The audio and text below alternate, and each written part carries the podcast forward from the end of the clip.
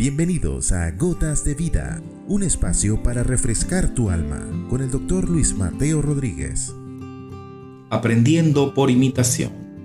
Capítulo 186. Aprende de mí, dijo Jesús. Aprende de mí que soy manso y humilde de corazón. Jesús es nuestro modelo de hombre, de hijo, de obediencia y sujeción, y de lo práctico de la vida del creyente también. La invitación a aprender de Él surge en el contexto de un momento de regocijo del Señor cuando alababa a su Padre por haber dado a conocer aquellas cosas que Él reveló, pero a los niños. Y afirmó que nadie conocía al Padre sino el Hijo, y a quien el Hijo lo quisiera revelar, e invitó a venir a Él para descansar, aprendiendo de Él como manso y humilde de corazón para hallar descanso para el alma. Aprendemos también por imitación, de lo que se dice y no se dice, de lo que se hace y no se hace.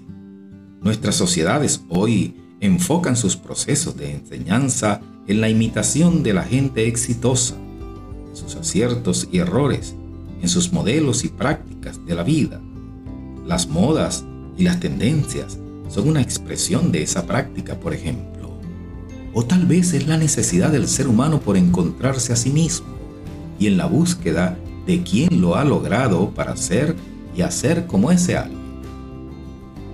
El modelo humano es experimental, es del ensayo y del error, y aprendemos por la práctica. No obstante, se repiten en la historia incluso los mismos errores del pasado, y los aciertos ayudan a avanzar y a crecer.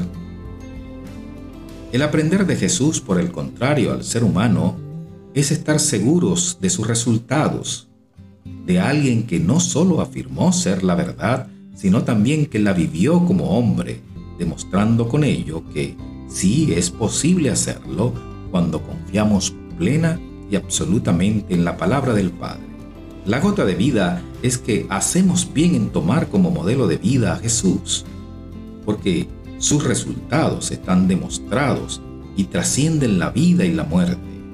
Cuando imitamos a los seres humanos en sus ilusorias y engañosas realidades, terminamos frustrados, decepcionados y perdidos, dándonos cuenta que al final del camino la escalera estaba puesta en la pared equivocada. Padre, gracias por Jesús, por declararnos la verdad y el camino para llegar a ti, que eres la fuente de la vida y el amor.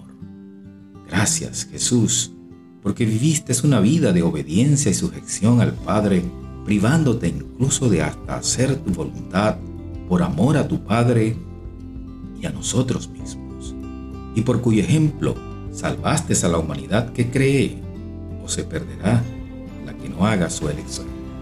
Gracias Señor. Amén. Has escuchado Gotas de Vida con el doctor Luis Mateo Rodríguez. Contáctanos a través de nuestro correo electrónico ccclarocaviva.gmail.com o a través de nuestras redes sociales. No te pierdas nuestro próximo capítulo, Gotas de Vida.